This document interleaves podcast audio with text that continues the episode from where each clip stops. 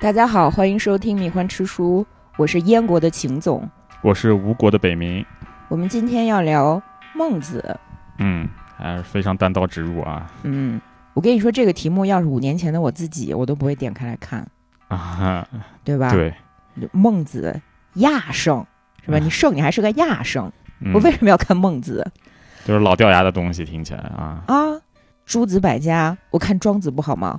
庄子酷，啊，对，你要说酷，那还有墨子，墨子不酷吗？嗯，也也酷。墨，子巨酷，嗯。或者再不济，你说咱不看某子，咱看看《左传》，《左传》里那些特特别胡逼的小故事，你比如什么那个洁癖朱庄公，听说大臣在自己院子里尿尿，然后就嗯，一生气摔在烧烤架上了，对吧？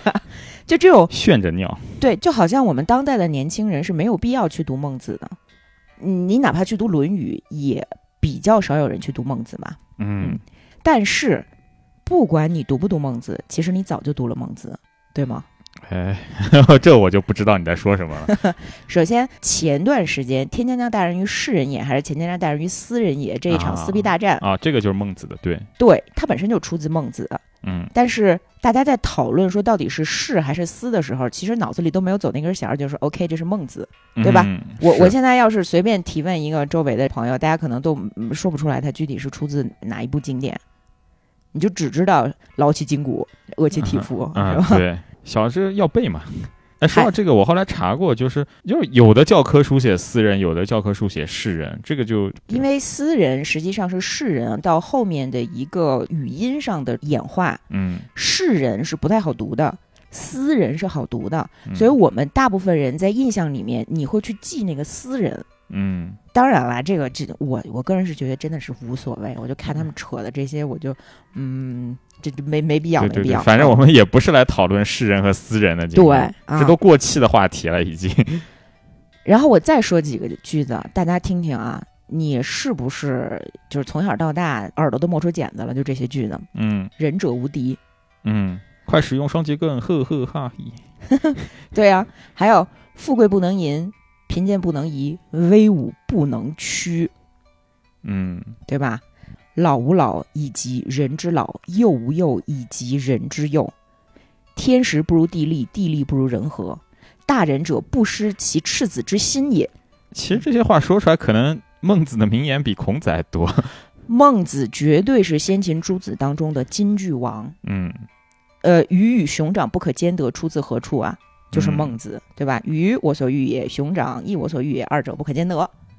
而且还有一些，反正我到现在重新把小的时候嚼碎了的这些句子拿出来再念，依然会在心中非常感动的。比如说，穷则独善其身，达则兼济天下。得民心者得天下，得道多助，失道寡助。民为贵，社稷次之，君为轻。嗯所有的这些话，其实都是孟子这个老愤青在当年说出来的。还有一句呢，我这边还有一句：请讲。十日何丧？五级汝邪王。对，多牛逼呀、多牛！逼啊！所以孟子其实是能给我们带来力量的一部中国经典。我们总说中国传统文化里面，呃，尤其是儒家讲究的是服从，嗯讲究的是忠孝，对吧？就发展到最后，甚至是有一点精神 PUA 的那个感觉，对吧？嗯，啊，但实际上是是吗？从来就不对是，，其实孔子时代也不是，从来就不是。这个基本上是从董仲舒开始对儒教进行一个大幅度的改造以后才呈现出的样貌嘛。具体儒家的发展确实是非常复杂的，嗯，对吧？后面又有经学、程朱理学等等等等的，这个我们今天就不去说了。包括咱俩也不是什么国学的研究专家，嗯我们今天就是以一个青年人，嗯以一个普通读者的身份，跟大家分享一下，就是孟子能给我们带来什么样的力量。嗯啊，当然不代表孟子说的所有话我都赞同，他有说的很多话，反正我是绝对不赞同的。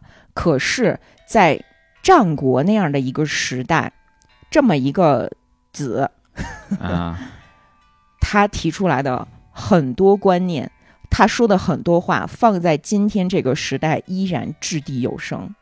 不光是咱们这个时代了，他对中国两千多年以来我们的精神世界起到的是一个奠基人，起到的是一个塑造者这样的一个作用。就今天呢，我我为什么非得讲孟子啊？嗯那个北明知道，就是我们本来是想讲《冰与火之歌》的，啊，想讲《冰与火之歌》与欧洲的历史，但是就突然，我觉得我得讲讲孟子，所以我们是临时换的这本书，临时换的这个话题，也没怎么做充充足的准备。嗯，呃，就我想说的是，今天我们有很多人一提到普世价值，提到人权、民权，提到自由、民主、平等的时候，我们会说那是西方的东西，嗯哼，对我们会说那是境外的东西。你其实翻翻孟子里面大你量大翻翻孟子对，包括你看一下整个儒家奠基级的经典，那种刚健的、自强不息的精神，那种君王无道，臣子是可以视之为寇仇的反抗精神，对。它一直在两千多年里面熠熠生辉。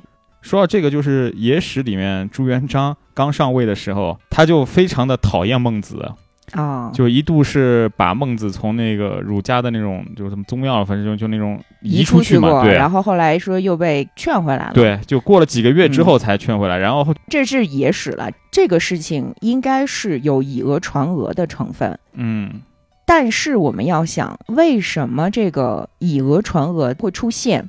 背后是什么样的心理机制？对本身就是值得我们大家去玩味的。对，但是他干了另外一件其实也蛮操蛋的，而且历史上确有其事的事情，他删掉了孟子当中的很多段落，删了一万六千字，对吧？然后出了一个解版的孟子，叫做《孟子结文》。然后这个，但是这个东西，没有流传下去。对，就是因为遭到反对太大，后来就是也相当于孟子结文也不被人们认可嘛。嗯，但他确实做过这个事情，嗯就很有意思。你可以看他这种行为，他背后透露出来他为什么要这么做，对吧？这个其实就是今天我们要讲的。对，就是孟子从他呃跟梁惠王、跟齐宣王，包括他后面去滕国，他一直没有把自己当成是走狗和奴隶，他从来没有想过说我是去给这几个君主当所谓的国师，去换取功名利禄。我要依附于他，所以他说什么我都必须好好好，对对对，拍马屁，从来没有过。孟子这本书也并不是他自己写的，其实是他的学生在他死后通过回忆去记录老师生前的一些言行。跟苏格拉底一个样子。对，就特别的像苏格拉底，而且还有一个更像苏格拉底的事儿，咱一会儿就讲啊，嗯你就听听啊、那咱们现在就开始正式的来聊一聊孟子和他所处的那个时代。嗯，好，战国时代嘛。对啊，呃，首先战国是一个什么时代？我们来讲讲这个背景啊。比春秋更烂的时代。但是春秋也不是什么好时代，哎，对，实际上，春秋和战国的分野呢有两种说法，但是嗯这两种说法基本上都认为是三家分晋是春秋战国的分野，对，只是说刚分那会儿算，还是周天子承认了这三家算，是吧？嗯嗯啊，是公元前五四三年算，还是再往前一点儿？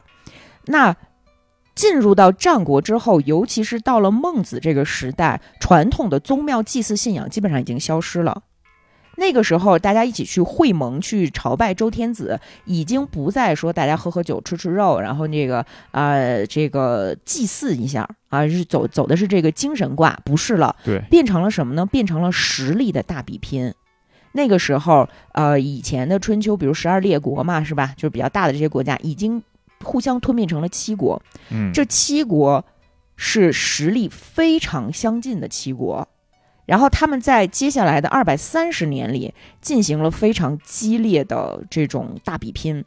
嗯所以到那个时候呢，就连会盟这种本来应该是这个吃吃喝喝你好我好的这样的一个暗流汹涌的场所，已经变成了非常激烈的争论，就有点像那个什么什么几几国峰会对啊，就就这种感觉。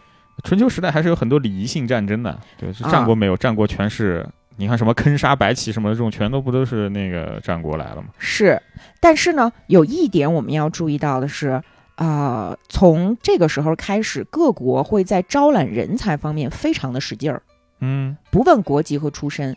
嗯是啊，因为这个时候你要开始从这个军事、经济、呃政治方面去就富国强兵嘛，你不富国强兵，肯定你就失衡了，失衡你就被被吃了嘛。所以真正的百家争鸣是在战国时期达到的巅峰。几乎中国所有的思想原型，除了佛教之外，都是在战国时期形成的。嗯而且那个时候呢，大家的这个传统的信仰消失了，道德负担也没有，没有多少了，彼此吞并已经没了道德负担。而为了去管理那些被吞并的小国，这些大国、这些列强呢，会派官吏去管理，就形成了简易的郡县制。后面秦制所采用的那种郡县制，它某种程度上是在战国时期已经有了雏形的嗯。是嗯，那在这样的一个环境里面呢，雄辩家开始非常的有市场，跟同时代的希腊也差不多。对吧？嗯就是我越说，你就会越觉得所谓的轴心时代，不管是东方还是西方，其实咱们是走的一模一样的道路。嗯非常相非啊非常相近。后面是有分野的，这个可能和地缘呀、和气候啊、和和我们的这个呃农耕还是海洋民族都有关。但是在这个时候，非常像都都很像呢，对吧？嗯那这个时候，孟子出生了。嗯其实我们对孟子的早年的生，就是这个生涯是基本上一无所知，除了我们后面杜撰千讲附会上的什么孟母三迁呀，什么孟母断机呀，啊就这种成语故事，孟母断机，我觉得特别傻逼。对，就就是这些故事其实都是编的啊，嗯它不它对它是很晚期才出是的，现是的，是的。嗯，但是除了这些，我们对孟子生就是他的前半生是一无所知的。对我们只知道他青年时代大概呃经历了什么，还是像什么钱穆先生啊，然后什么就是就其他的这些历史学家他们总结出来的，嗯在《孟子》这本书里没有记述。来，我我我我问你一个问题，嗯，就是你知道孟子是哪国人吗？我印象和孔子差不多，什么可能啊鲁国附近吧，可以啊，啊啊可以可以，没没没猜太远，呃齐国不是，啊。他是邹国人。哦哦哦，行吧，差不太多。啊、邹国就是相当于呃鲁国附近的一个小国，嗯呃，孔子是鲁国人嘛，嗯啊邹国其实在过去也叫诸国，嗯，春秋时期叫诸国，战国时期叫邹国，啊，你就记着，咱们孟子啊和孔子、蒲松龄这都是老乡嗯哼啊，都是山东人。他姓孟名轲，字子车，或者叫子瑜，反正都是车的意思嘛。嗯嗯，我们能够看到的孟子的事迹，基本上都是在这，比如司马迁《史记》的那个什么《六国传》呢，有一点点，但里面有比较多的错误，就是矛盾的地方。然后西晋的时候出土的这个魏国的编年史，后来也丢了，嗯，所以我们就基本上不知道孟子他小的时候是怎么过的了。但是呢，啊我们知道他去了一个特别有名的地方，叫稷下学宫。啊，稷下学宫是个什么样的地方呢？反正特别像雅典学院那个地方，对，为什么叫稷下学宫呢？那我不知道，还真不知道，名字倒是如雷贯耳。首先，稷下学宫在哪儿？它肯定不会太远，他不可不可能到广西去是吧？啊它在临淄，啊，还在当时对，当时齐国的首都啊，齐国的首都临淄有个城门叫蓟门，射击的蓟，啊不是北京的蓟门的蓟门桥的那个蓟门。啊当时的齐国国君呢，就是齐威王。齐威王是谁？耳熟吗？不鸣则已，一鸣惊人，啊就是他。他是一个非常开明的君主，而且在当时齐国是霸主，非常的有号召力。嗯齐国的国君在蓟门这个地方建了一批社会保障房，邀请四面八方各国学者来我这儿住，而且我这个保障房旁边就是一个广场，哦像不像苏格拉底？啊，这真像哈，是吧？特别古希腊。雅典广场上面嘚逼嘚，没错，当时的稷下学宫，保障房是其次，这个广场是关键。嗯。在这个广场上，来自各地的各学派的学者们辩论嘛，都来这儿辩论，嗯。百家争鸣是这么来的。啊。孟子当时就去了稷下学宫，青年孟子默默无闻。他在这个地方受到了各种的启蒙，嗯。所以我们会在《孟子》这本书里面看他的言论，看他的思想，有很多是受到稷下学宫里各门各派的启蒙和影响的。比如说谁呢？刚才咱说到齐威王，对吧？嗯你还记得齐威王为什么要说此鸟不飞则已，一飞冲天；不鸣则已，一鸣惊人吗。不记得了。哎，是因为当时有一个叫淳于髡的这么一个，就是嗯，算是客卿吧，啊啊，在齐威王刚当政的时候，给齐威王讲了一个故事，说国中有鸟，指王之庭，三年不飞又不鸣，不知此鸟何也。嗯因为当时齐威王他比较那个好淫乐嘛，啊，好这个长夜之饮，不理朝政。然后淳于髡用这样的一个隐喻去讽谏威王，你要这个居安思危，知道吗，孩子啊？就这种感觉。那你看他的这一个利用但你刚说的“居安思危”这个词本身也是后来孟子说出来的。哎，对对对对，你看 金句王嘛，对吧？对直接下意识的就说出来了。嗯嗯，哎，但但但是你看孟子也喜欢讲故事，嗯对吧？孟子特别的喜欢利用这些小故事去去说服人。哎去说服、去辩论，然后去去激励，是吧？嗯当时淳于髡就是稷下学宫的领袖。哦，呃也就是说，他是孟子小时候稷下学宫的苏格拉底。嗯然后呢，孟子还跟谁可能学习过呢？公羊高，不是公羊高，是公羊高，姓公羊名高，这样一个历史学家，大名鼎鼎的《春秋公羊传》的作者，大牛口述历史的一个大牛嗯啊。据说孟子曾经跟他学过，也从他那个地方学到了很多对历史的思辨。所以我们可以看到，孟子本人是有他自己非常鲜明的一个史观的。除此之外，孟子其实是非常杂学旁收的。那是嗯，他还跟宋子和荣子学习过，当然可能不是跟人家本人了啊，嗯是已经到了很后期去学习他们的思想，人家是已经死了。其实相当于是异端，就是他他们不是儒家的，而且他们跟儒儒家其实是不是特别的契合嗯啊？但是孟子学习过。呃，还有尹文子啊，尹文子是庄子特别崇拜的一个原始道家的一个灵魂人物啊、然后所有的这些人呢，他们把自己的思想假托管仲，写了《管子》，所以在《管子》里面有很多这些什么宋子、荣子、尹文子啊、他们这些比较出世的、隐遁的，呃，甚至是有点像墨家实用主义的那种思想。啊，所以你别看孟子是非常的崇拜孔子，以孔子为师，但他的思想是经过所有的这些洗礼之后，主动选择的孔子，而不是在一个洗脑灌输之下被强行接受。啊，我本来就是孔子传人，所以我是孔子的，没错所以我所以我是儒儒家人啊。啊、那么他当时接触到的儒家是一个什么样的儒学呢？那个时候儒家有一个流派叫嗯齐学，就是齐国的儒家。哦齐国的儒家的灵魂人物是子贡，就是端木赐老师啊啊，就非常有能力的这么一个孔子的门徒 啊大弟子。齐学之中呢，我们又可以看到这个子思学派。子思学派其实就是这个孔子的孙子写的，啊啊呃，子思就是述圣，就是是这个叙述的述的述圣，还有曾子啊，宗圣，就所有的这些人都已经死了。嗯啊，但是他们的思想流传到了现在，在稷下学宫和其他这百家思想争鸣碰撞。孟子来到这个地方，获得了启蒙，选择了儒家的仁义之道。嗯，哎，这么说起来，确实，就孟子其实很长时一段时间内并不是亚圣，一直到唐朝韩愈吧，韩愈夸他，对韩愈夸他开他当成就圣人呢。就开始嘛，他的地位一步步一步步的提提高，嗯对吧？就是一直到宋朝，他才他才真正变成亚圣。在之前，亚圣其实是孔子的一个非常出名的徒弟颜回吧，啊那个嗯才是亚圣。嗯，但后来这个拔上去之后，颜回好像就消 失了，也有点可怜。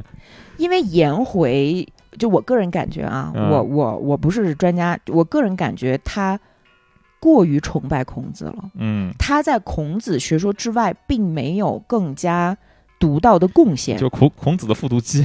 而孟子他是在孔子思想的基础之上，有一种石破天惊的感觉，而且他拿出就是金句王好传播嘛，你知道吗？嗯就是人家是有作品的啊，嗯虽然作品是他徒弟后来写的，就咱咱刚才说他继承孔子，对吧？嗯你不要以为他是很轻易的选择了继承孔子这条道路，为什么呢？因为当时稷下学宫的主流思想是墨子和杨朱，啊，对吧？我们今天看墨子，杨朱也酷啊，对吧？我我们今天看墨子和杨朱，基本上已经成了一个很边角的，被藏匿在了道家当中的那种思想，嗯，对吧？呃，当然这两年，就是我们以现代人的眼光看，我们会觉得墨子特别的酷炫，特别棒，然后觉得杨朱是吧？他这拍的电影一毛不拔，这个也是很有道理的，这个是符合市场经济的，对吧？对，但是在战国时期，这两个人是思想的主流，多先进啊，甚至连孟子去，比如说去见梁惠王，孟子去见齐宣王，别人首先问他的都是你怎么看利啊、这个先生，你来说说怎么样才能利好我的国家？啊然后孟子就很不高兴，说你不要跟我谈利。为什么一上来先问利？然后孟子为什么不高兴？就是因为利是墨子和杨朱之学，嗯以利天下嘛，是吧？这个拔一毛以利天下，包括墨子呢，也是讲究说，呃，我们要实用，我们要让大家都获利，对吧？但孟子当时是逆着他们俩去的，后世两千多年里面，他们的地位反过来了，但是在孟子真正生活的那个时代，他是个反叛者，嗯但是他依然坚定的要去走孔子的道路，那就是仁义。嗯其实中国的精神、华夏文明，为什么到后面我们会觉得就是 在走下坡路？是因为我们把原本应该结合在一起的这些伟大的诸子的思想给拆开了，变成了碎片，只剩下了独尊儒术。嗯，其实，如果你不搞这一套的话，你把所有的这些思想继承下来，你想想中国是一个多么伟大的地儿。而且这独尊儒术尊的也不是孔孟的儒术嘞，已经本质上对，对吧？就是是是这个改造过的嘛，啊，外儒内法，王霸之道是吧？王八道。嗨，这个扯远了，咱再回来。嗯，呃，回回到孟子，说孟子决定要走孔子的道路，那么他就期待要实现抱负，对吗？因为嗯孔子是要入世的，孔子是要改变这个世界的，是要挽回这个世界道德的颓势，嗯是要让所有人都过上好日子的。嗯那怎么实现抱负呢？他就要找一片实验田，孟子就去了梁惠王的地方嗯啊。哎，我插一句吧，我我突然想到一个事儿，就是孟子他为什么会选择孔子的道路？我觉得是和他的家乡有关。哦，怎么着？就是因为孔子老家呗，这邻居是吗？呃，都是邻 老乡吗不是，不是，不是。啊，呃，刚才不是说他老家是邹国吗？嗯邹国在春秋时期叫诸国，是吧？诸国就是撒尿的那个，你知道吗？呃，诸国最早的君主之一有一个叫，嗯，那个是叫朱文公的，呃，谥号文，谥号文的都是好的嘛，对吧？对，嗯，呃，朱文公曾经做过这么一件事儿，口口相传的这样的一个故事，就是说，公元前六百一十四年之前，诸国这个地方地理位置不好，不容易避难。啊，而在它的更北面有一个叫义山的地方，就是把翻译的“义”的那个言字旁换成山字边的那个“义”啊，义山这么一个地方。啊，义山这个地方呢，有点像圣盔谷。哦，易守难攻，对，作为一个小国，老百姓需要有逃难的地方。嗯那么朱文公就说：“咱们迁都吧，咱们把都城迁到离义山更近的那个地方。”嗯这样可以保护我们老百姓。但是春秋时期，你做任何事情都要占卜，都要算命，对吧？嗯那对呃，这个朱朱文公说，那咱们就走流程，你就算命吧。然后卜师就给他拿这个什么龟壳啊，然后拿什么蓍草啊，我也不知道怎么回事，怎么弄啊，叭叭叭这么一弄。什么烧裂了，看裂纹的走向之类，哎巴拉巴拉。但那个主要是商朝，到了春秋是不是开始拿那个八卦算易，我就不知道了啊嗯，算完之后的卦象是什么呢？是说迁都对百姓好，对国君不好。哦。国君可能会早死。啊，但是朱文公说，迁迁他百姓百姓好就是国君好，啊。百姓不好，国君不可能好，欠他妈的！啊，签完之后他就死了，病死了。哦但是，一百多年后，鲁国进攻诸国，老百姓果然躲到了圣盔谷，躲过了一劫。啊，就是有这样的一个故事在邹国口口相传。我认为是这个故事影响过孟子，啊，选择仁义之道就。对，啊，你甭管真的假的，反正他相信了，相信就是力量，对吧？嗯。人人是一一之网上的小动物嘛，对，你只要相信他，你就能改变现实。孟子就这样被塑造出来了，他将走上孔子的仁义之路。嗯啊。然后咱说他这不就带着抱负、带着理想来到了梁惠王的地方吗？那这个梁惠王是谁呢？梁惠王其实本来是魏惠王，哦，就本来本来是魏国，后来呢，那为什么变梁惠王？他为了躲避秦国的东进，迁都到了大梁，就是咱今天开封附近，哦，改名叫梁惠王了。他把这个国都迁到大梁，还有一个原因，是因为魏国衰落了。这个魏国衰落有一个特别特别有名的时间节点，我一说你就知道，什么呀？马陵之战，哦，齐国大败魏国。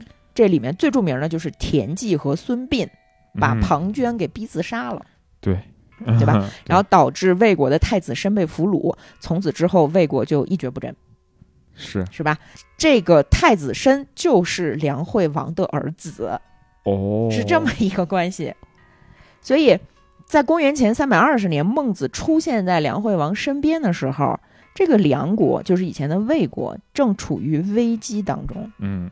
哎，我没有记错的话，这个梁惠王好像还是孟子开篇吧，就是梁惠王，对对吧？啊，实际上孟子他一共应该是，我是是有七篇十四十四卷还是吧，我记不清了啊，嗯。反正就差不多这么一个数字。开篇第一章，梁惠王上，对没记啊没记错的话，呃，实实实际上这个梁惠王章句上是里面不只有梁惠王啊、啊，还还有襄王和后面的齐宣王都在这一部分里面。好，啊，所以他不是只讲梁惠王啊。嗯。但是呢，开篇确实是梁惠王第一章问他：“叟不远千里而来，亦将有以利吴国乎？”什么意思呢？就是说，你个老头不远，别从老头老先生，老先生，好吧，你个老先生从这个从千里之外赶过来是怎么着？你有什么东西能够有利于我们国家吗？哎 对不远千里而来，对吧？这句话也是到今天还在用嘛，不远千里，对吧？对，不远千里而说来。一将有以利五国乎？就是说你有什么东西要说说对我们的国家有利吗？对啊，对你你你想想必是有什么好办法吧？对啊，然后孟子不就有点有点杠，你知道吗？就孟子跟国君说话从来不客气对，挺杠的，啊。他虽然态度是很恭敬的，因为毕竟是儒生嘛，嗯，但是他说：“大王，您为什么要把利益挂在嘴边呢？我觉得您只要关心仁义就可以了。啊，如果您作为大王说啊，怎么样才能对我的国家有好处？然后这个大夫说怎么样能对我自己家有好处？然后官吏和庶民说怎么样能对我个人有好处？上上下下都这么说，国家就会陷入危机。嗯哼，如果你们不重视义，那意思就是说没有对真善美的追求，没有对仁义的向往和信仰的话，你下面的士大夫就会觉得，那我是不是应该把应该把国君的财产全部都夺走啊？那我是不是应该把我爹妈扔了，这样我们家就能多吃口饭呀？嗯啊，嗯，所以你得仁义。哎，咱小时候学过这篇没有啊？不太确定，但我印象里不深。呃我印象深的是出笼睡赵太后，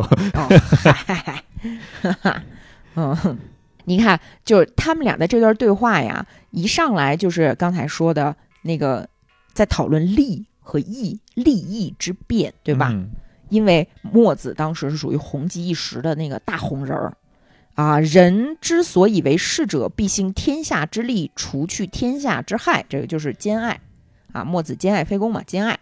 然后孟子对墨子的这种实用主义立场，就是说，嗯，你如果没有以仁义为基础，没有以道德为基础的话，这种实用主义政治最后会带来国家的危机。其实也没有说错。其实是没有说错的。对，在这里我们还要注意一点是什么呢？嗯，为什么到后面儒家会沦落为一个中央集权的统治者的工具？是因为后面的两千多年里面，编户齐民，把所有人都固定在了自己的一亩三分地儿上。而在战国那个时代，如果你这个国家不好，老百姓是可以自由迁徙的。对，可以跑啊。所以在这一点上，孟子说：“仁者无敌，只要你行仁政，老百姓就会老百姓就会跑过来。”对。而在战对战国时期，最重要的是什么？是人口。对，孟子说错了吗？孟子没有说错，墨子也没有说错，杨朱也没有说错。所以，当我们把孟子还原到他那个时代的时候，你会发现他并不是一个迂腐的，并不是一个愚蠢的人，他并不是一个道学家，他的抱负在某种程度上是有现实意义的。所以，梁惠王在见了孟子之后，就觉得他可以为我所用，就把这个老头儿啊，把这个叟 接纳到了自己的这个宫廷当中，嗯去听他的进行改革。嗯，可惜梁惠王死的早啊！你看你名字里面还有个叫惠呢，说明他还是一个非常不错的君王。对，哎，对，你就说这个梁惠王是没错的，而且梁惠王的祖父和父亲就是魏文侯和魏，呃魏武侯，把魏国带入了一个全盛时期，嗯其实是战国最初的霸主，在文化上也非常先进的。然后一直到了惠王呢，也是非常爱百姓的，啊，还这个兴修运河，还搞灌溉工程，包括在那个比如说粮食欠收了呀，他也会给老百姓在救济方面不遗余力。啊，那挺好的。嗯，比比如说咱们在上学的时候学的那篇课文儿，就是，嗯，梁惠王就孟孟子见梁惠王的时候，梁惠王说：“寡人之于国也，尽心焉而已。也啊，尽心焉而已。这个背过啊背过是吧？啊，嗯说河内兄则移其民于河东，移其粟于河内；河东兄亦然，就是说我这边河水泛滥，发洪水，我就把老百姓赶紧跑让他跑，是吧？赶紧救灾移到河那一边去。哎，然后我不光救老百姓，我还把这个粮食我都得怎么收收收割好了，然后我放在那儿，怕老百姓挨饿。嗯然后呃，邻国就是我旁边的这个这些国家，比如说谁呢？比如说秦国，嗯，因为魏国和秦国实际上是毗邻的。对，比如说邻国，就没有我这么用心啊，是吧？察邻国之政，无如寡人之用心者。邻国之民不加少，寡人之民不加多，何也？那为什么他那边人口也没见少，我这边人口也没见多呢？哎，然后孟子不就说了那个大名鼎鼎的“五十步笑百步，则何如”？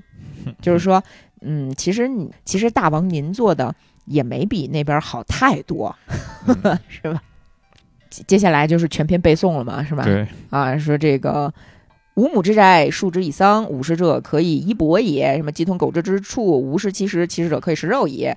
百亩之田，无多其食，数口之家，可以无饥也。这这咱都都背过是吧都？背过都背过。啊，他在这儿教梁惠王做事嗯啊。梁惠王说：“嗯，你教我做事，我觉得你教的不错，留在这儿吧，当我的老师。”就可见梁惠王从善如流，而且是一个有人心、愿意施仁政的好王，对，对吧？啊，也就觉得自己不能对不起自己祖父和爸爸留下来的这个这这这这个这个政治遗产。政治遗产啊。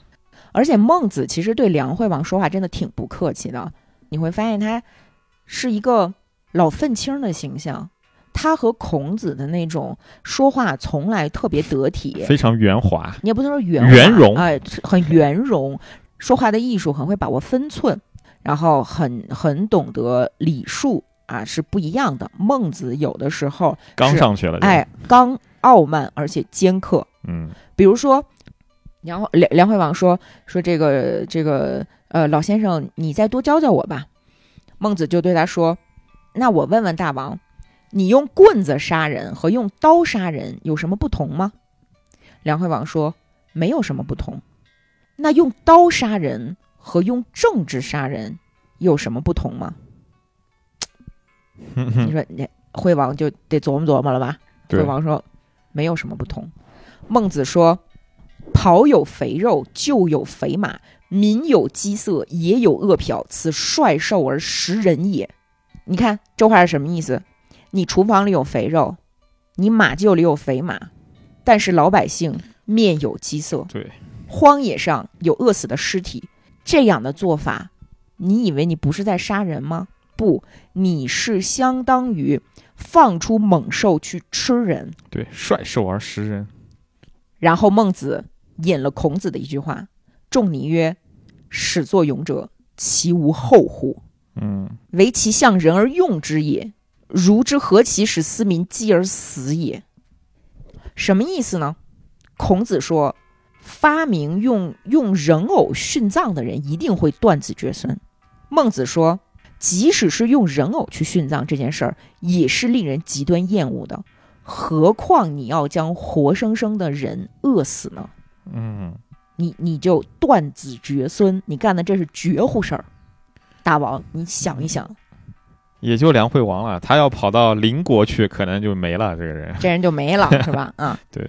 其实你看，嗯，在这儿呢，我们先不说它的内容啊啊，我们就看一下这段话，其实是孟子的雄辩技巧。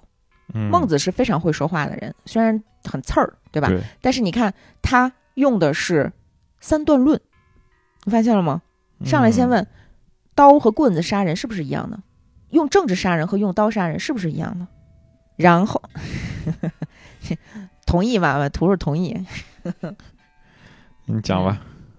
实实际上，这个三段论是墨子发明的。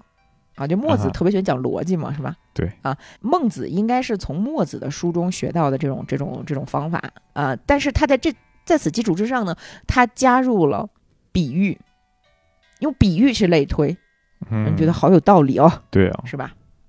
那接下来梁惠王其实还是憋不住想问他，嗯，大概那意思就是，你别跟我逼逼这个，我其实还是想富国强兵。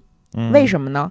嗯、因为您也知道，在我这一代，我们魏国在东边败给了齐国，我的长子战死沙场；在西边，我们魏国被秦国夺去了七百里的领地；在南边，我们非常悲惨的败给了楚国，嗯 好惨！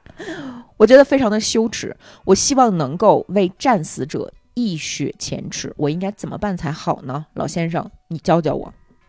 没想到孟子呢，又是很恭敬的回答说：“嗯这种事儿，您没必要放在心上。即使只有百里见方的领土，您还是国王。如果您能对您自己领土上的人民实行充满仁德的政治，量刑是宽大一点儿，嗯租子少收点儿，让农民深耕土地，让壮年的人闲暇时能够修习这仁义礼智信的这些德行，这样呢，您国内的老百姓会生活的很好，会非常的爱戴您。同时呢，敌国的人在干什么？穷兵黩武，他们不让老百姓好好种地，不让老百姓好好生活。嗯敌国这样折磨百姓，他们是自掘坟墓，自己把自己推进陷阱，沉入水中。大王，如果您看准这个情况，你就用你土地上的这些非常爱戴您的老百姓去攻打敌国，有谁会抵抗您呢？这就是所谓的仁者无敌。大王，请您找回自信。还挺理想主义的。啊，对呀、就是他，他其实挺理想主义的。然后后来他不就是劝齐宣王去打燕国，然后后来就那个出事儿了吗？其实孟子不是一个和平主义者，他就是大一统的。呃，对他支持大一统，而且他其实认为就是征伐是天下太平的一个手段嗯啊、因为当时不是有这个乱世、升平世和太平世这么这他们认为的三个这个社会发展阶段嘛。嗯然后，他认为在升平世，仁者就是这个王啊，应该去让其他的那些就是很糟糕的王把他们干掉，嗯由这个仁者的王来照顾老百姓啊，这是孟子的理想。我当然我们并不同意，因为这个是侵略战争，对吧？对嗯。可是他背后是有一个更更远大的抱负去支持的，呃，但是呃还是那句话，不同意。他说的当然很好，对吧？嗯，仁者无敌，你一个人王打掉那些不仁的王，当然是好事。但问题是谁来定义这个人？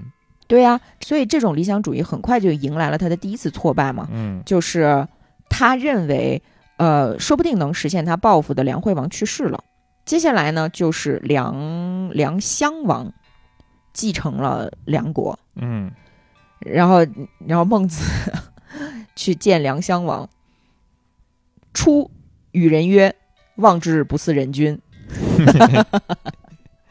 就是说，孟子去这个夜见襄王，退下来之后，就对他学生说看着不得行，：“不得行，不得行。”这个襄王啊，他匆匆忙忙的问我说：“天下怎么样才能安定呢？”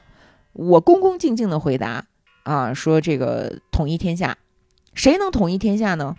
不杀人的人能统一天下。那谁来帮助他呢？天下没有不帮助他的。如果出现一位不杀人的君主，天下人会翘首以盼，人民归顺就好比是水往低处流一样，没有人能阻止其势头。但是襄王的这个反馈呢，估计是没有符合咱们孟老夫子的期待。对，孟子说就不想理他了。嗯于是呢，他放弃了梁国，前往了东方的新霸主之国，就是齐国。当时魏国从早期的战国霸主已经没落了嘛，对，啊，新兴的这个齐国是齐宣王掌权。嗯，这个齐齐宣王 其实就是田齐了啊，就不是早期的那个姜齐。齐宣王就是郭德纲老师说的丑娘娘，嗯丑娘娘里的那个齐宣王。当时的孟子是非常的看好齐宣王，把自己所有的政治抱负全都寄托在了这个齐宣王宣王的身上。嗯而且宣王我，我个人还挺喜欢他的，就是他特可爱。之所以我们会拿他打岔，把他说成是找丑娘娘啊，我我感觉我猜测跟孟子这个书是有关系的。哦，为什么呢？因为你看，在这个齐宣王和孟子的对话当中，嗯齐宣王老是说：“寡人有疾，是吧？寡人有疾，寡人好色，寡人有疾，寡人好勇，寡人有疾，寡人好货。”那个孟老师，你快教教我怎么办，嗯是吧？然后说。当时齐宣王那个臣子跟孟子说，大王喜欢听音乐，然后孟子去又又去找齐宣王，然后齐宣王特不好意思说，我我我是喜欢听音乐，但是但是我不是喜欢听你们那个雅乐，我喜欢听 流行歌曲，对不就特可爱吗？对，特别可爱。而且齐宣王对孟子非常的恭敬，但是孟子多少有点给脸不要脸，嗯，加引号的啊啊。我突然想一个题外话，嗯，他喜欢听音乐，那不就南郭先生吗？南郭哎先生就是就是齐宣王时代，哎，对呀、还真是啊，就滥竽充数嘛。对不对？破案了，对上了。嗯嗯嗯，其实齐宣王，你说他是一个好国王吗？这个嗯是存疑的啊。呃，然后他和孟子后来其实也走向了分道扬镳。其实齐宣王在第一次见孟子的时候问出来的话，跟梁惠王是几乎一模一样的嗯啊，啊。宣王问的是什么呢？齐桓晋文之事，可得闻乎？什么意思呢？就是说，关于齐桓公和晋文公的事迹，您能给我讲一讲吗？嗯因为齐桓公和晋文公都是成就霸业的君主，而且齐宣王他爸这个齐威王不是在马陵之战中把那个也挺厉害的，对，就是就就夺也夺得了霸权嘛，嗯对吧？？所以宣王继位之后的野心是很大的，开口就问霸主是怎么样养成的。嗯那孟子就又不高兴了。孟子说：“我们孔子一门啊，我们这些儒生是不谈论桓公和文公的事儿呢。我们的老师们也没有把他的事迹传达给我们这些后世的徒弟们，嗯这不扯淡吗？是吧？就是我没有听说过，所以呢，我真的没有办法跟您讲。”啊，啊，这这你这宣王要但凡是暴脾气，不就把轰出去了吗？哪有这样的？领导说：“哎，小张儿，你给我讲一下这个咱们创始人，呃，是是怎么样白手起家的呀？”然后你说：“领导，我们拒绝讨论这些问题。”你说是不是找抽，对吧？但是呢，宣王没有生气，嗯宣王说：“啊，您讲不了霸道，说可以讲王道，那我愿闻其详。怎么样才能凭借道德成为真正的王呢？”嗯孟子回答：“只要您爱护人民，就可以成为王。”啊，你这话要是让那个马加维利听见，是不是？孟子的意思是说，齐国不过是九国之一，当时还没有七雄呢，是九国之一。仅凭军事力量统一中国是非常困难的。如果你使用的是真正王者的手段，用王道使人民的生活安定，善政口口相传，其他国家的人民、学者、商人都一起移居到齐国，国力就会增强。这样的话，优势变大了，然后你再统一天下，手里就有牌了。嗯，他是这个意思。啊，嗯，就就像我们刚才说的，在那样的一个学者、商人，甚至是连农民的移动性都比后来高很多的战国时期，王政的政治理想是有基础条件的，是，对吧？他你不能将他一味的斥之为空想、乌托邦嗯，啊，你必须要去理解那个环境。但是齐宣王没有听啊，齐齐宣王一开始还是听了啊，一开始跟这个孟子的关系算是相当好吧，相当好、啊。包括孟子其实是很赞赏宣王的，呃，中间出过一个什么事儿呢？就是祭祀不是要杀牛羊吗？嗯，有一次呢，在祭祀的时候，齐宣王看见了这个马上要被杀掉的这个牛，嗯他看见这个牛的眼睛里全是惊恐和悲伤，他就不忍心了。他说：“这个牛你别杀了，你换个羊吧。那羊倒什么霉呀？” 哎，你听我说呀。嗯，然后这个宣王换下换下羊之后呢，其实他也没有觉得很得意，或者是觉得我做的事情就是对的。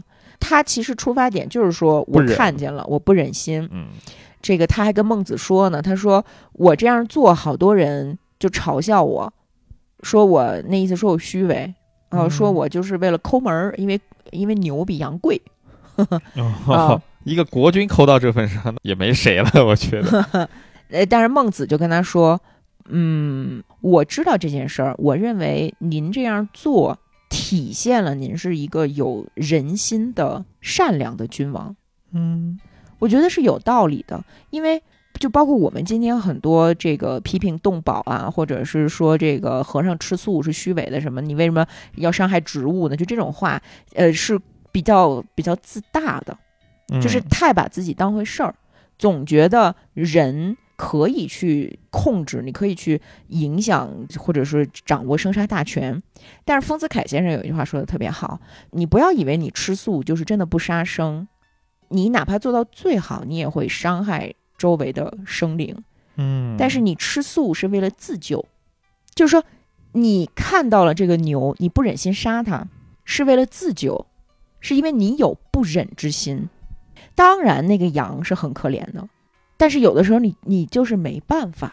嗯你在没办法的时候，不要给自己的残忍找借口，你能明白这意思吗？当然，你你依然有权利认为这是虚伪啊，只是说他可能没有人们想的那样的不堪和假比假。对，嗯因为就你说这齐宣王，后来不是孟子劝他那个放弃霸道行王道嘛，他其实还是没有听从嘛。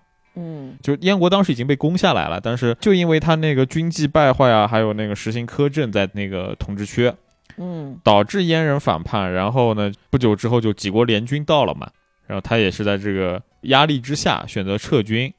他后来就是想起孟子的话，就说过这么一句：“哎呀，我真是感觉我对不起孟老先生，对吧？”哦，但是实际上孟子在这件事里面也是有责任的，嗯。因为齐王要伐燕，是因为燕国内乱嗯啊、燕国内乱之后呢，可能老百姓过得也挺惨的。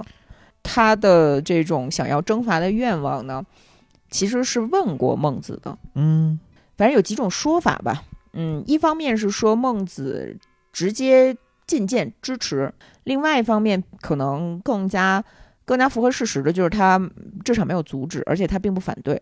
嗯嗯，因为他心中有一个统一的梦，他认为宣王如果能在自己的辅佐之下行仁政，那么至少可以让这个燕国的老百姓过过上更好的生活。对，没想到打是打了，但没有给好，没有给好日子。就天真嘛，嗯天真嘛，是吧？要不然齐宣王后面后悔呢？就如果他打下去之后，如果如果能够实行仁政的话，如果能嗯管管约束下手下部下的话，可能燕国也不会得而复失嘛。因为当时战国它整体已经形成了列强啊争霸的一个平衡，嗯嗯，你齐国直接吞并了燕国，实实力大增，就会导致其他国家对你更加的警惕，所以当时等于说这个国际形势就变了。对，主要燕人啊不服他，因为你如果燕人服他的话，那其实占了也就占了，但关键是他就是乱搞，导致燕人又推出自己一个新王。对，就抢抢人家老百姓的财产嘛。对啊，军队是很难控制的。是。的，战争是什么？是依靠暴力、依靠军队去实现你的这个军事目标，然后你还指望着你能控制军队，不去让他们这些士兵满足自己的私人欲望，这个基本上是不可能的。是。你看打仗一个很现实的一个一个东西，就是你没钱啊，对你发动士兵去打仗，其实你是财政支出亏空很大的，很多时候是养不起军队，但是怎么办？你只有放任军队自己去想办法捞钱，没错。那怎么捞呢？抢我老百姓呗。其实孟子在后面就是说，你要控制军队，你要行仁政啊什么的，呃，嗯包括后面就是他对齐宣王的态度越来越不好。我我个人感觉他其实也有一定的内疚，就是说你你在里面也是要负责任的，嗯，你的想法、你的理论，从实际来讲就是失败了。对啊，那么你就是要对此负政治责任。对。后来他直接离开了齐国，就跟齐宣王闹掰了，呃，跟他下支招也是有关系的。嗯啊，为什么后来孟子会离开齐国？是因为他跟齐宣王在政见上其实已经产生了冲突嘛？嗯不仅如此，还因为孟子实在是太刚了，就是他无法接受自己和君王之间有不平等的关系。哎，你觉得这个很矛盾吧？啊，这这这有点刚好啊。因为按儒嗯家的说法，君君臣臣，父父子子，对，啊、你你作为臣子，必须要有一套行为规范，去很恭敬的对待你的君王，对吧？嗯那其实也不矛盾在哪儿呢？君君臣臣，父父子子，其实是桌对儿出现的动词。对，君只有像君王的样子，臣才应该像臣的样子。嗯孟子就说：“君视臣如手足，则臣视君如心腹；君视臣如犬马，则臣视君如国人；嗯君视臣如土芥，则臣视君如寇仇。就是我跟你有仇。”啊，为什么会这样说呢？是因为当时那个就是这这些学者啊，这些名士不是可以在这国走那国，你这国不高兴了，我就直接就拍屁股走走人嘛。对，那很多国君他们不希望这些这些大名士直接走了，所以就会就就会威逼利诱挽留他们。如果留不住呢，人走了，就会马上把这些名士原来住在我地儿的房屋充公啊，啊，那这不就有仇了吗？嗯 这个都有时代背景的。那至少呢，在这个时候，孟子认为我们这些就知识分子吧，啊，我们这些知识分子和君王，咱们是格局上的一种关系啊，就是我必须尊重你，但是你如果不尊重我，我就去你妈的！对，就这句话很有意思。之前嗯不是说到那个明太祖吗？嗯，这句话也是朱元璋璧山列表当中的一句。对啊，其实不光是朱元璋，后世的君王对这句话应该都挺反感的吧？越往后，中央集权的皇帝就会越拿自己当成是万物的主宰，对，当成是你们所有人的主人。就越讨厌这句话。对，到了清朝，满臣会自称奴才。对，而且自称奴才还是一个挺骄傲的事儿，因为你们汉臣没有这个资格。多卑贱呐、这话说的。对，那你到这个时候，你确实是把我们视为土芥了，我有什么办法去反抗你？是嗯我什么都没了，我尊严什么都没了。对我就算是讽喻，我就算是进谏，也得小心翼翼看着你的脸色。嗯，你想想，乾隆和雍正他们动不动就可以杀大臣，毫无理由的就可以杀大臣，甚至是可以在奏折的批语上面去羞辱这些所有的大臣。这在就哪怕是在我们今天认为已经礼崩乐坏的战国，也是不可以的。是，就一路崩坏嘛。有一个小故事，就是孟子怎么样在宣王面前展示自己平等的人格呢？嗯嗯，就是孟子公孙丑张居下讲说，孟子将朝王，王使人来曰：“我我又有急了，寡人又有急了，但但不是那种精神上的急，是什么呢？突发恶疾。寒疾，感冒了，啊。不可以风，不能招风，啊。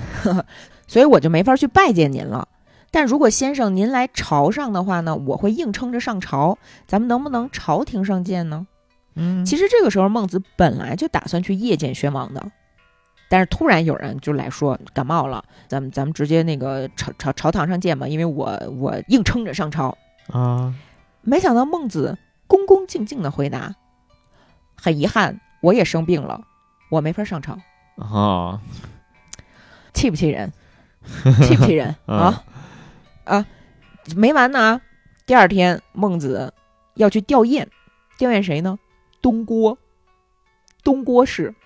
啊 然后公孙丑就是他徒弟，然后他他的学生说，昨天先生以生病的理由拒绝了上朝，嗯今天您要去参加吊唁，是不是不太合适呢？嗯孟子说，我昨天生病，今天病好了，我为什么不能去吊唁呢？然然后就就出门了。他刚出门，宣王的使者带着医生来探望老师了。啊然后这个看家的这个孟仲子就就回复说说哎呀，昨天接到大王的命令，先生不巧也生病了，所以没能上朝。嗯今天呢，病稍微好些了，赶紧出门上朝去了，可能已经到了吧。啊，那不是去吊唁去了吗？然后这个仲子呢，孟仲子就赶紧派了几个当差的拦住了孟子，说嗯说先生，您也不要先回家，赶紧去朝廷嘛，所以最好就别吊唁了。啊孟子呢，去了他的朋友家。啊孟子，孟子去了景丑世家，呃，然后住在那儿。然后这个景氏呢，就对这个孟子说：“说先生，这个这个这个君臣和父子的关系啊，咱们都得是遵守，因为咱们是儒生嘛，啊，嗯父子间要以爱为主，君臣间要以敬为主。我看到了大王对您的尊敬，却没看到您对大王的尊敬啊。”孟子这个时候说：“哎呀，你这是什么话？齐国人民中没人跟大王谈仁义，是因为他们觉得仁义不好吗？不是的，他们虽然觉得仁义是好的，但是内心却觉得跟大王谈仁义没有什么用。这种行为才是对大王最大的不敬。嗯而我不是，我愿意跟大王讲仁义之道。所以你知道吗？齐国没有人比我更尊重大王，我对大王是真敬。然后景丑就说：“我我说的不敬没有这么复杂，啊 就就是说，人家让你上朝你不去，然后人家人家来给你看病，然后你你又跑了，这种行为和《礼记》里面的规定和对我们的这个要求相去甚远。啊然后孟子说，呃，曾子曾经说，晋楚两国的财富我比不过，但是他们有财富，我有仁，啊，仁慈的仁。嗯他们有爵位，我有义，所以我为什么要觉得不如他们呢？至少有仁有义和有财富有爵位是对等的吧？嗯一个有作为的君主一定要以待客之道对待他的臣子，不能对他们呼来唤去。如果有事情要共同谋划，那他就应该去臣下家里拜访。如果你做不到这种程度，你是成不了大事儿的。汤王对待伊尹是如此，对吧？先拜老师，向他学习，再让他当自己的臣下。所以商汤毫不费力就称王天下。齐桓公对管仲也是啊，先尊他为老师，向他学习，再让他当臣下，嗯所以才能称霸。但是你看今天，为什么天下各国的领土都差不多，教化也没有差别，没有谁比谁强呢？就是因为君王喜欢自己当臣下的老师。每个君王都觉得自己可厉害了，可牛了，嗯哼他们不喜欢那些能教导自己、比自己强的人做自己的臣子。所以，如果你做不到汤王对伊尹、齐桓公对管仲，那那你就这个呃玩蛋去，差不多这意思吧。当然，人家说的比较尊重了啊，大家自己去看孟子原文啊，我们是这带有一些演绎的。你看这个故事就非常好的说明，孟子他是一个极度自尊的人，这一点被后世不管是君王还是儒生，甚至一直到今天的很多人看来，都是不可接受的。嗯你是不是太把自己当根葱了？因为今天现代人不会觉得齐宣王对他有不尊重，嗯，但你可能放到当时的那个语境之下，孟子就觉得我们两个的关系是你来拜见我，那现在你呼之即来，嗯挥之即去，对，我不接受。嗯这个故事其实我觉得是很牛逼的，我甚至觉得咱们的中小学语文课文里应该选这一篇。那断断不能的。For some reason, you know。其实这个特别像那个十八世纪还是德国德国哪个皇帝吧，威廉威廉还是谁，就是自己造皇宫的时候，前面有一个磨坊挡着嘛，啊就风能进，对啊雨能进，国王不能进。对，就就觉得就是这个磨坊挡着我这个皇宫景色不，我的新我的新的一个离宫的这个景色不好，我要把这人能不能把这人赶走，就是能不能把这磨坊拆了。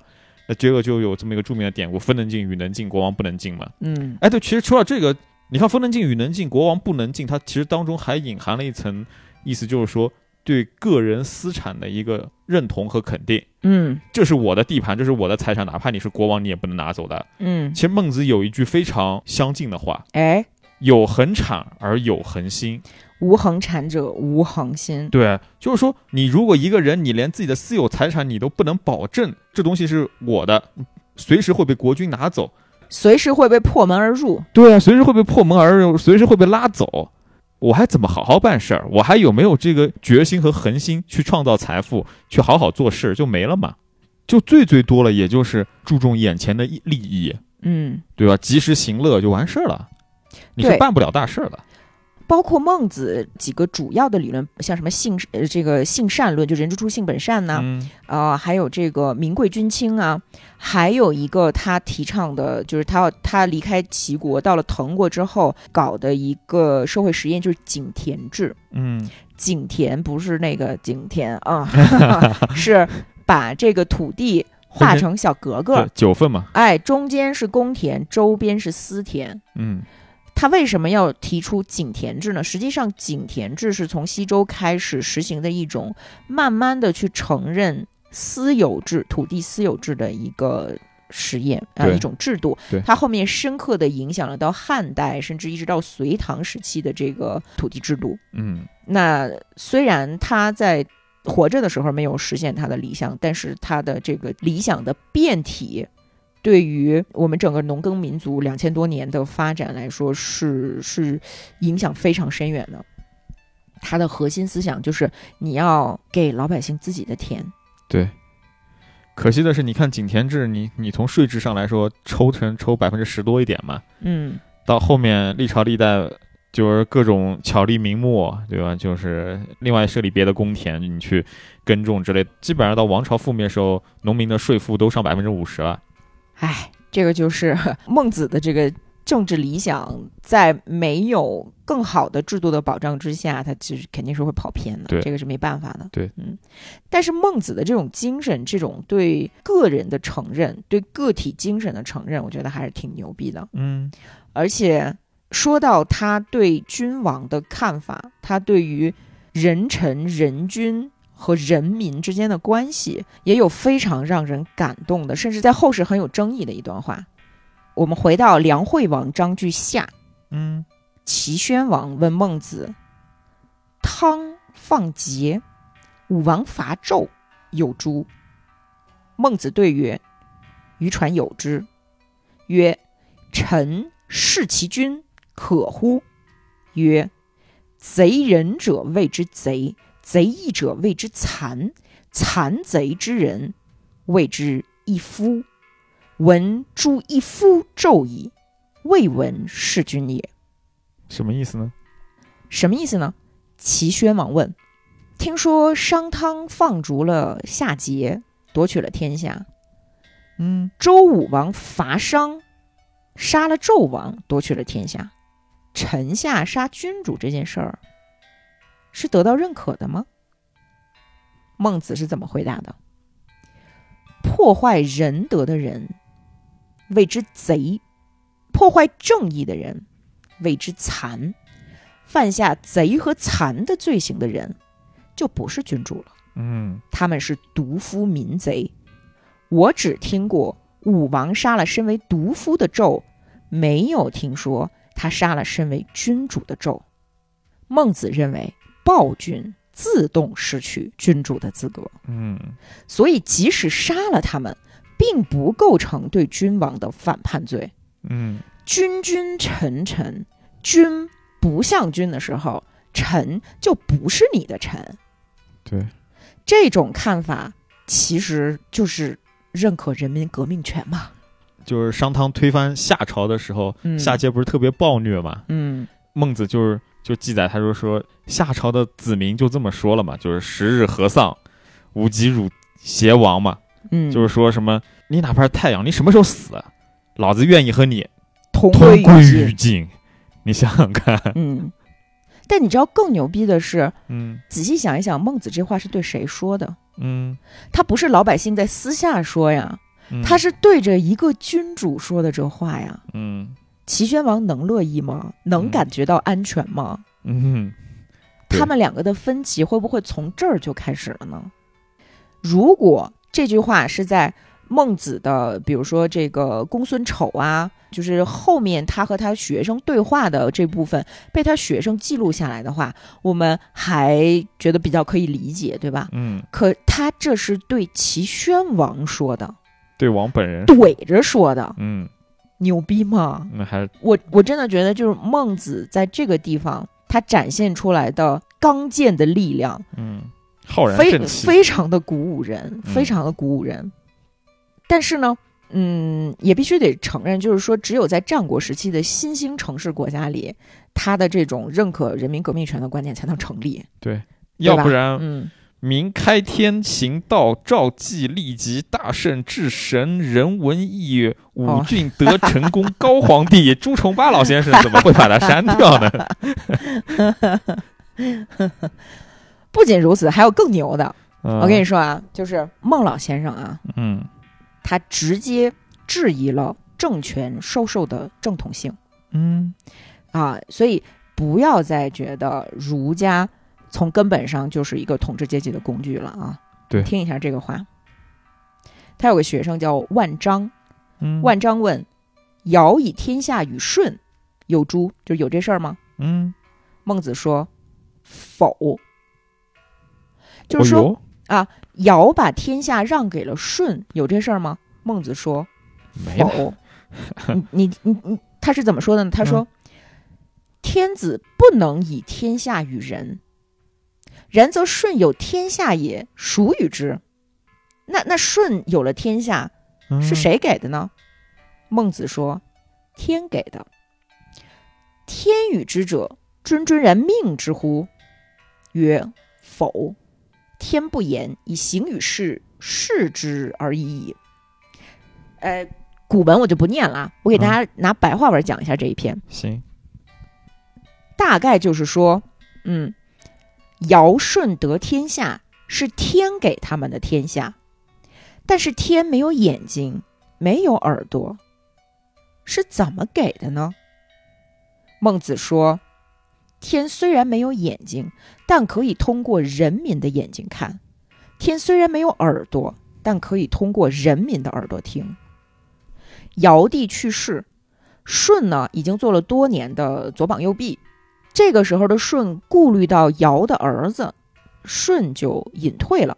但是天下诸侯要去朝见的时候呢，并不去尧的儿子的住处，而去舜的住处；打官司的人也不去尧的儿子的住处，而去舜的住处；歌颂太平的人也不去尧的儿子的住处，而去舜的住处。